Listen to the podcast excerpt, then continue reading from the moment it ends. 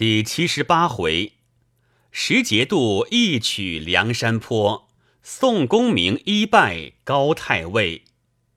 赋曰：寨名水浒，颇号梁山。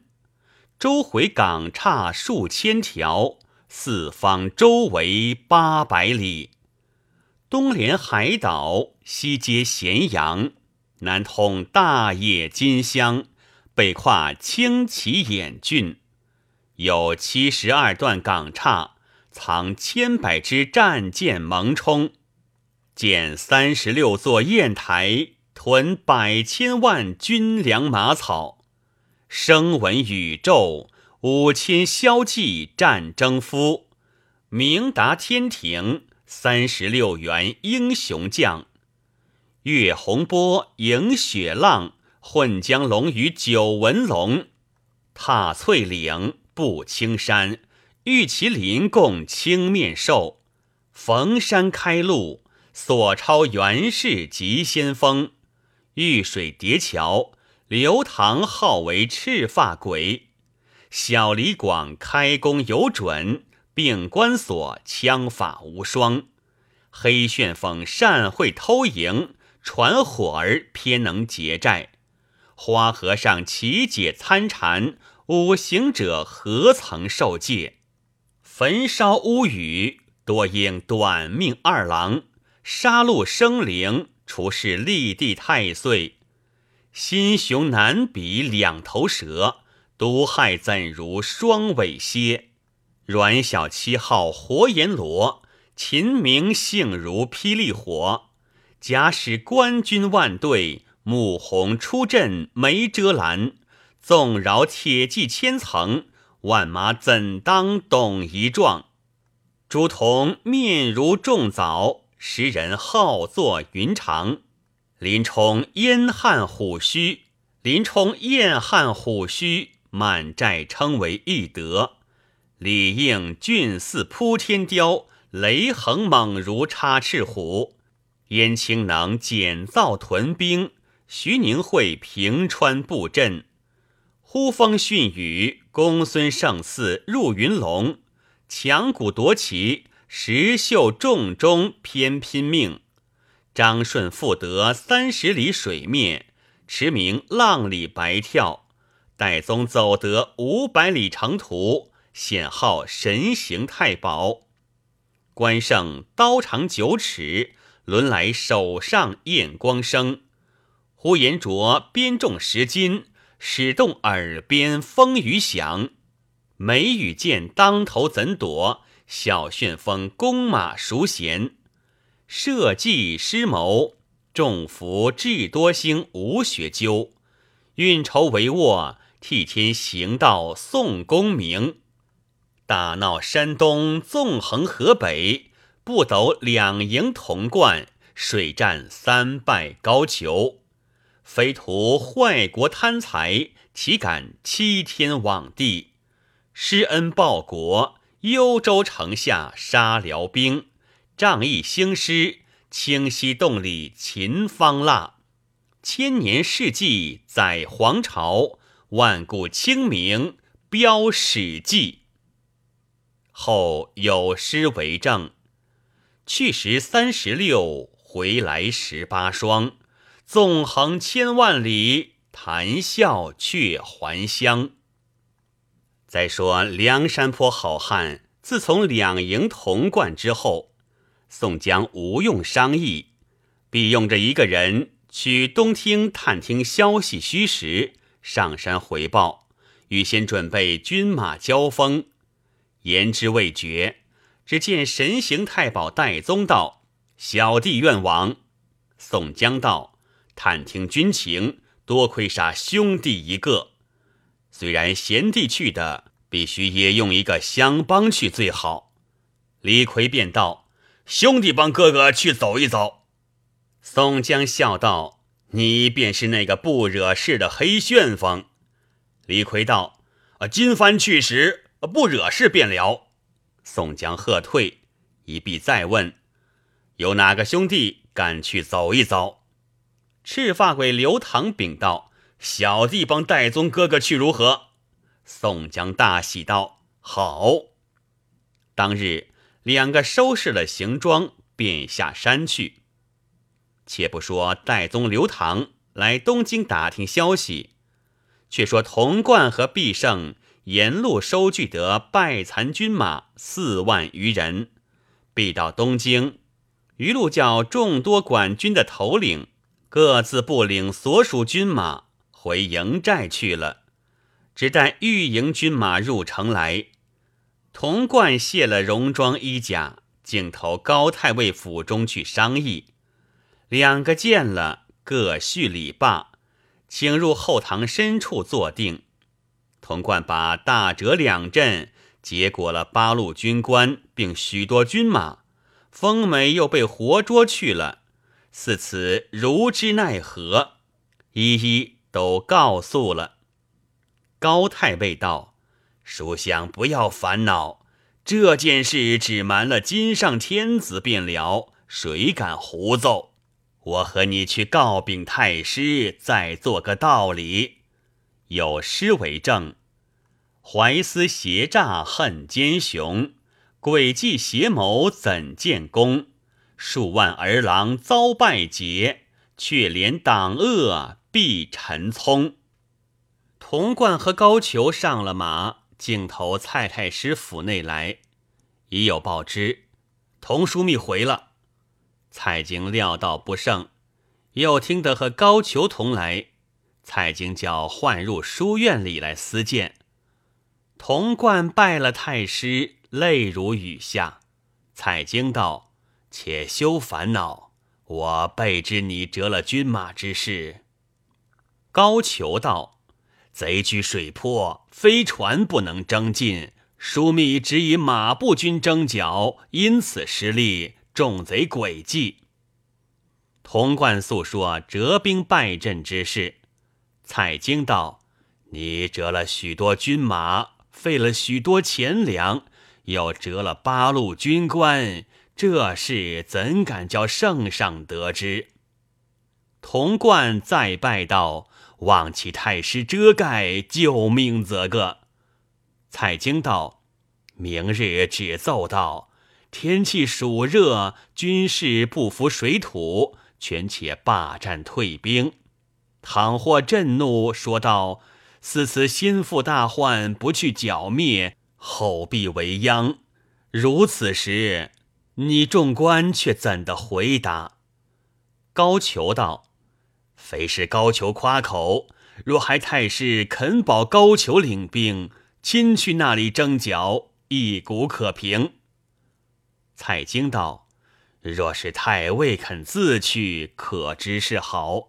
明日便当保奏太尉为帅。”高俅又禀道：“只有一件，须得圣旨任便起军，并随造船只，或是拘刷原用官船、民船，或被官价收买木料，打造战船，水陆并进，船技同行。”方可指日成功。蔡京道：“这事容易。”正说话间，门吏报道：“丰美回来了。”童贯大喜，太师叫唤进来，问其缘故。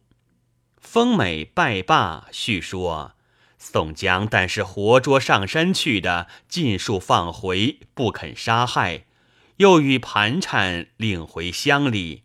因此，小将得见军言。高俅道：“这是贼人诡计，故意慢我国家。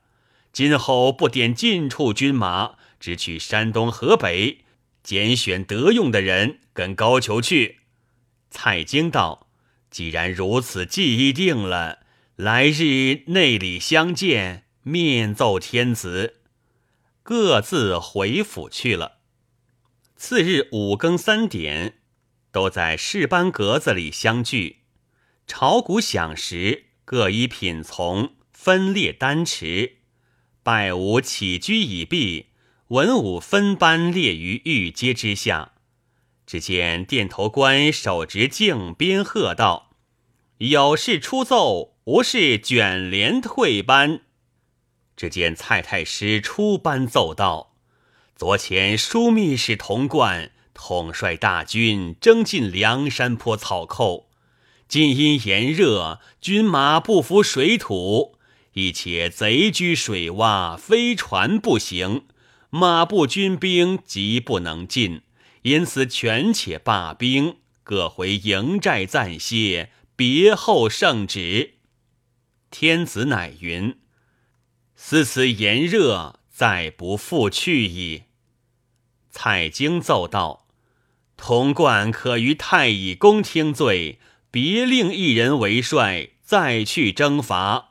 祈请圣旨。”天子曰：“此寇乃是负心大患，不可不除。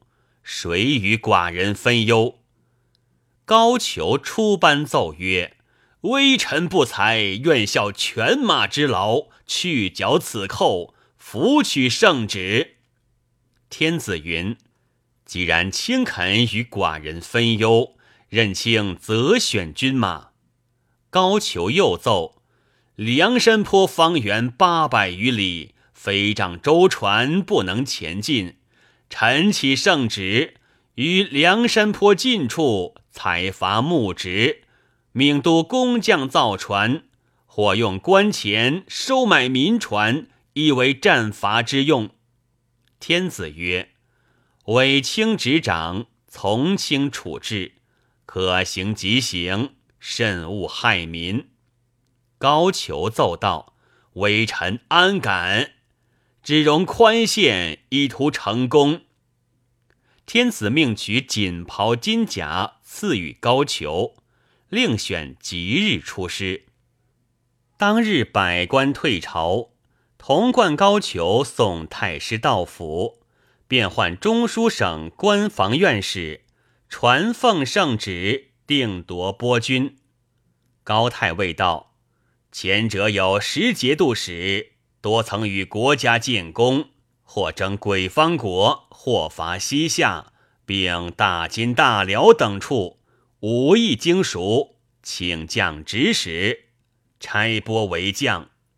有诗为证：十路英雄用计深，分头截杀更难尽。高俅原不知行止，却要亲征奏捷音。当时蔡太师依允，便拨十道札付文书，养各个部领所属精兵一万。前赴济州取齐，听候调用。那十个节度使非同小可，每人领军一万，克期并进。哪十路军马？河南、河北节度使王焕，上党太原节度使徐经，京北弘农节度使王文德，颍州、汝南节度使梅展。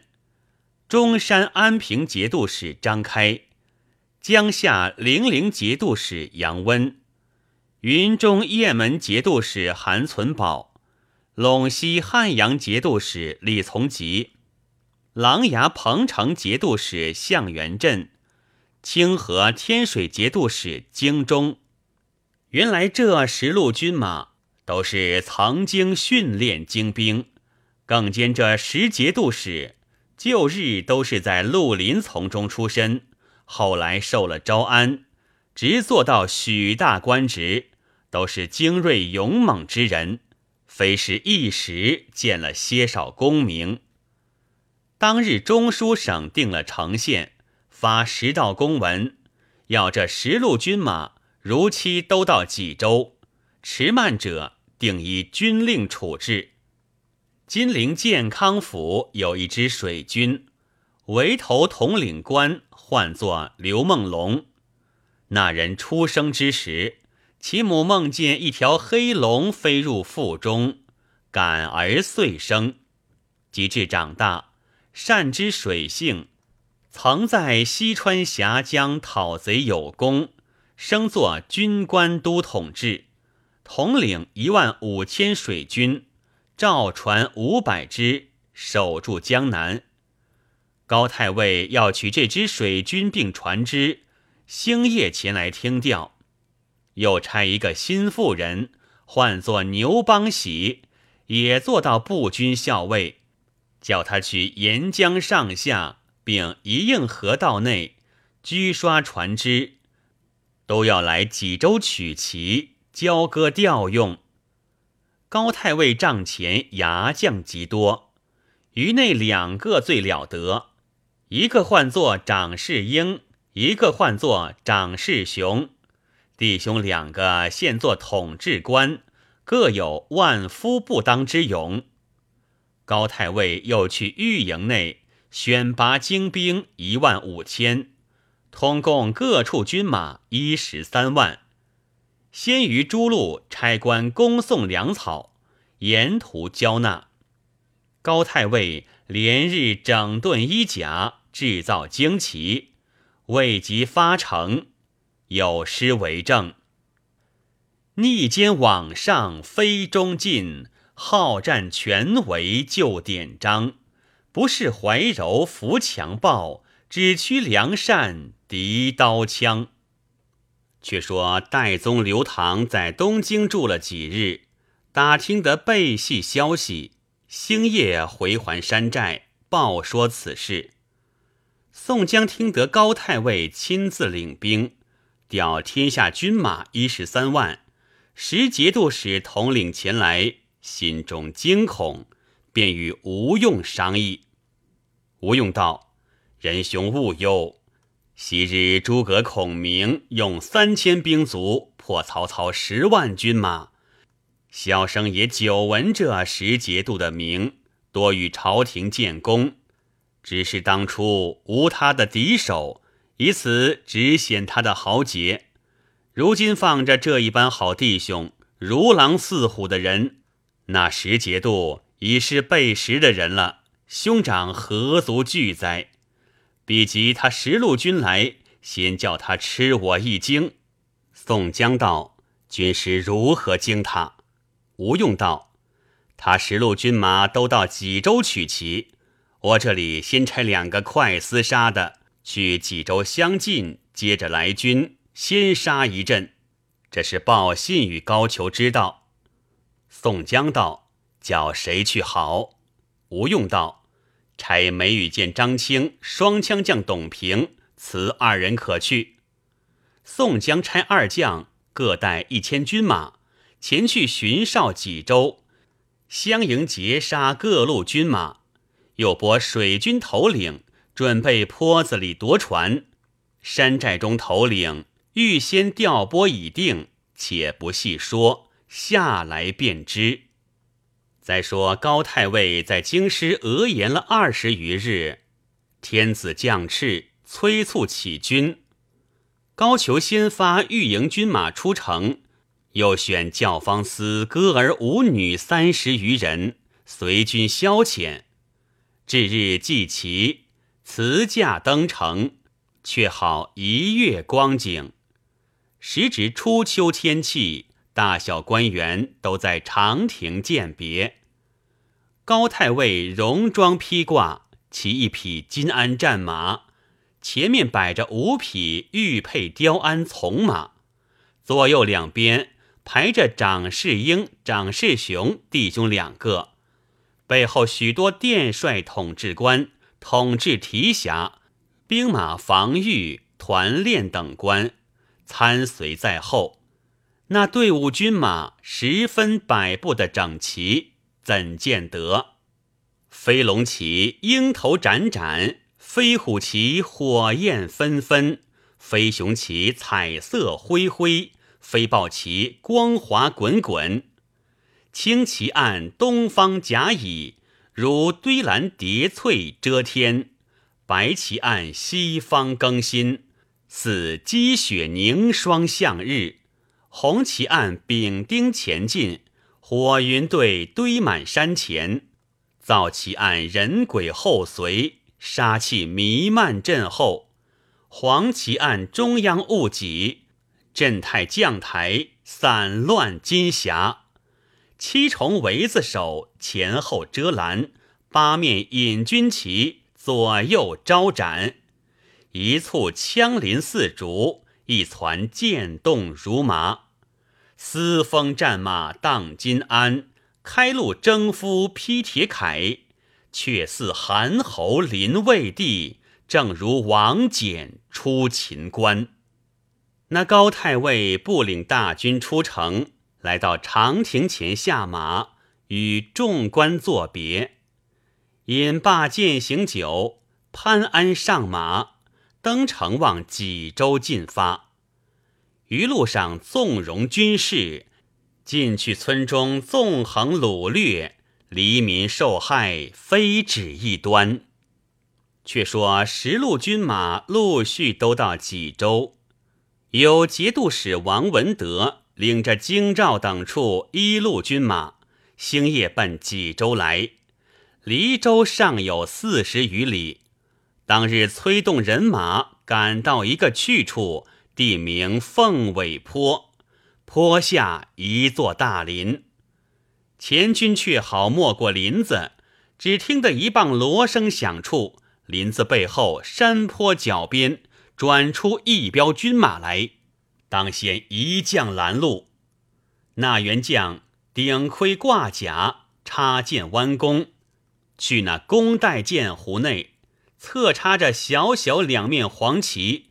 旗上各有五个金字，写道：“英雄双枪将，风流万户侯。”两手握两杆钢枪，此将乃是梁山坡第一个贯冲头阵的勇将董平，因此人称为董一壮。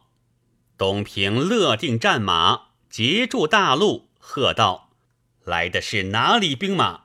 不早早下马受缚，更待何时？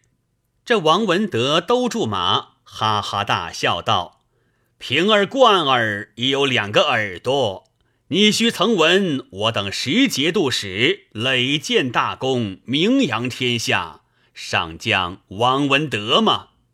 董平大笑，喝道：“指你便是沙碗爷的大丸。”王文德听了大怒，骂道：“反国草寇，怎敢辱吾！”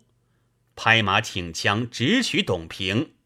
董平也挺双枪来迎，两将斗到三十合，不分胜败。王文德料到赢不得董平，喝一声：“少些再战！”各归本阵。王文德吩咐众军休要恋战，且冲过去。王文德在前，三军在后，大发声喊，杀将过去。董平后面引军追赶，将过林子，正走之间，前面又冲出一彪军马来，为首一员上将，正是梅雨见张青，在马上大喝一声：“休走！”手中拈定一个石子打将来，往王文德头上便招。急待躲时，石子打中盔顶，王文德扶鞍而走，跑马奔逃。两将赶来，看看赶上，只见侧手冲过一队军来。王文德看时，却是一般的节度使杨温军马，齐来救应，因此董平、张清不敢来追，自回去了。两路军马同入济州歇定，太守张叔夜接待各路军马。数日之内，前路报来，高太尉大军到了。十节度出城迎接，都参见了太尉，一齐护送入城，把州衙全为帅府安歇下了。高太尉传下号令，叫十路军马。都向城外屯驻，嗣后刘梦龙水军到来，一同进发。这十路军马各自都来下寨，进山砍伐木植，人家搬鲁门窗，搭盖窝铺，十分害民。高太尉自在城中帅府内，定夺征进人马，无银两使用者。都冲头哨出阵交锋，有银两者留在中军，虚攻滥报，四此坚壁，非止一端，有诗为证：无前皮卒当头阵，用性精强殿后军。正法废来真可笑，贪腐赃吏竟纷纷。高太尉在济州不过一二日，刘梦龙战船到了，参见太尉。高俅随即便唤十节度使，都到厅前共议良策。王焕等禀赋道：“太尉先叫马步军去探路，引贼出战。”然后即调水陆战船去劫贼巢，令其两下不能相顾，可获群贼矣。高太尉从其所言，当时分拨王焕、徐经为前部先锋，王文德、梅展为合后收军，张开、杨温为左军，韩存宝、李从吉为右军。向元镇京中为前后救应使，张世雄引领三千精兵上船协助刘梦龙水军船只就行兼战。诸军尽皆得令，整数了三日，请高太尉看阅诸路军马。高太尉亲自出城，一一点看了。便遣大小三军并水军一齐进发，径往梁山坡来。且说董平、张清回寨说之背细。宋江与众头领统帅大军下山不远，早见官军到来，前军设住阵脚，两边聚定人马。只见先锋王焕出阵。使一条长枪，在马上厉声高叫：“无端草寇，敢死村夫，认得大将王焕吗？”对阵秀旗开处，宋江亲自出马，与王焕生惹道：“王节度，你年纪高大了，不堪与国家出力，当枪对敌，恐有些一差二误，枉送了你一世清明。”你回去吧，另叫年纪小的出来战。王焕听得大怒，骂道：“你这厮是个文面俗吏，安敢抗拒天兵？”宋江答道：“王节度，你修成好手，我这一般替天行道的好汉，不道的输于你。”王焕便挺枪戳将过来。宋江马后早有一将，栾铃响处，挺枪出阵。宋江看时，却是豹子头林冲来战王焕。两马相交，众军助喊。高太尉自临阵前，勒住马看。只听得两军呐喊喝彩，果是马军踏凳抬身看。不足先窥举目观，两个师承诸路枪法，但见一个屏风枪势如霹雳，一个水平枪勇若奔雷，一个朝天枪难防难躲，一个钻风枪怎敌怎遮。这个枪使得急如孙策，那个枪使得猛似霸王。这个恨不得枪戳透九霄云汉，那个恨不得枪刺透九曲黄河。一个枪如蟒狸岩洞，一个枪似龙跃波金；一个使枪的雄似虎吞羊，一个使枪的，一个使枪的俊如雕扑兔。这个使枪的英雄盖尽梁山坡，那个使枪的。威风波满宋乾坤，王焕大战林冲，约有七八十合，不分胜败。两边各自鸣金，二骑分开，各归本阵。只见节度使京中到前军，马上欠身禀复高太尉道：“小将愿与贼人决一阵，齐请军职。”高太尉便叫京中出马交战，宋江马后銮铃响处，呼延灼来迎。京中使一口大杆刀，骑一匹瓜黄马，二将交锋，约斗二十合，被呼延灼卖个破绽，隔过大刀，顺手提起钢鞭来，指一下，打个趁手，正着京中脑袋，打得脑浆崩流，眼珠突出，死于马下。高俅看见，折了一个节度使，火急便差向元镇骤马挺枪飞出阵前，大喝：“曹贼，敢战吾吗？”宋江马后双枪将董平撞出阵前来战向元镇，两个斗不到十合，向元镇获得乐回马，脱了枪便走，董平拍马去赶。向元镇不入阵去，绕着阵脚落荒而走。董平飞马去追，向元镇带住枪，左手拈弓，右手搭箭，夜满弓翻身背射一箭。董平听得弓弦响，抬手去格，一箭正中右臂，弃了枪，拨回马便走。向元镇挂着弓，拈着箭。倒赶将来，呼延灼、林冲见了，两骑马各出，救得董平归阵。高太尉指挥大军混战，宋江先叫救了董平回山，后面军马遮拦不住，都四散奔走。高太尉只赶到水边，却调人去接应水路船只。且说刘梦龙和张世雄不领水军，乘驾船只，以里前头梁山坡深处来。只见茫茫荡荡，尽是芦苇蒹葭，密密遮定港岔。这里官船墙高不断，相连十余里水面。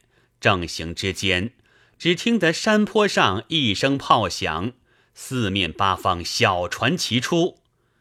那官船上军士先有五分惧怯，看了这等芦苇深处，尽皆慌了。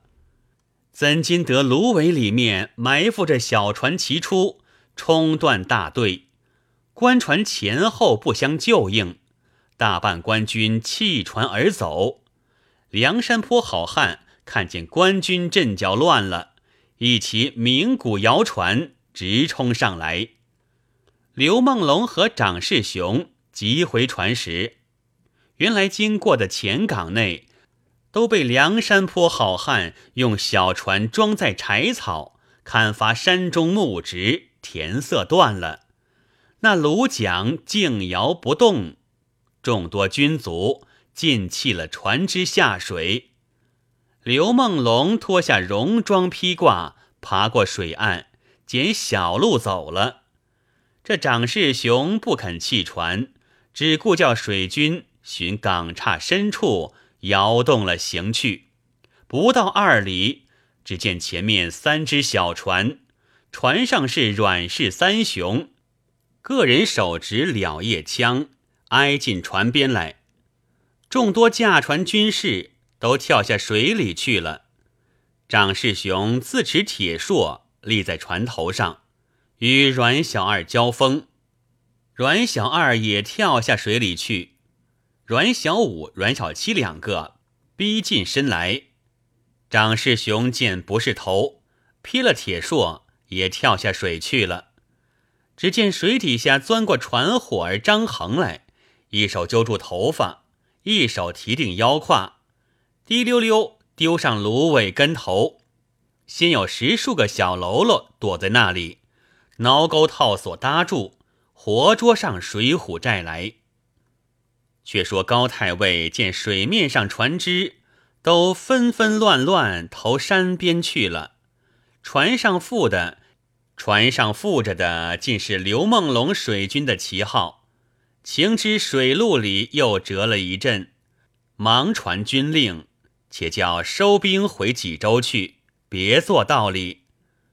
五军必即要退，又知天晚，只听得四下里火炮不住的响，宋将军马不知几路杀将来。高太尉只叫的苦了也。正是欢喜未来愁又至，才逢病退又遭殃。有分教，一枚太尉翻为阴灵失路之人，十路雄兵变作赤壁鏖兵之客，只叫不足无门归大寨，水军逃路到华胥。毕竟高太尉并十路军兵怎的脱身？且听下回分解。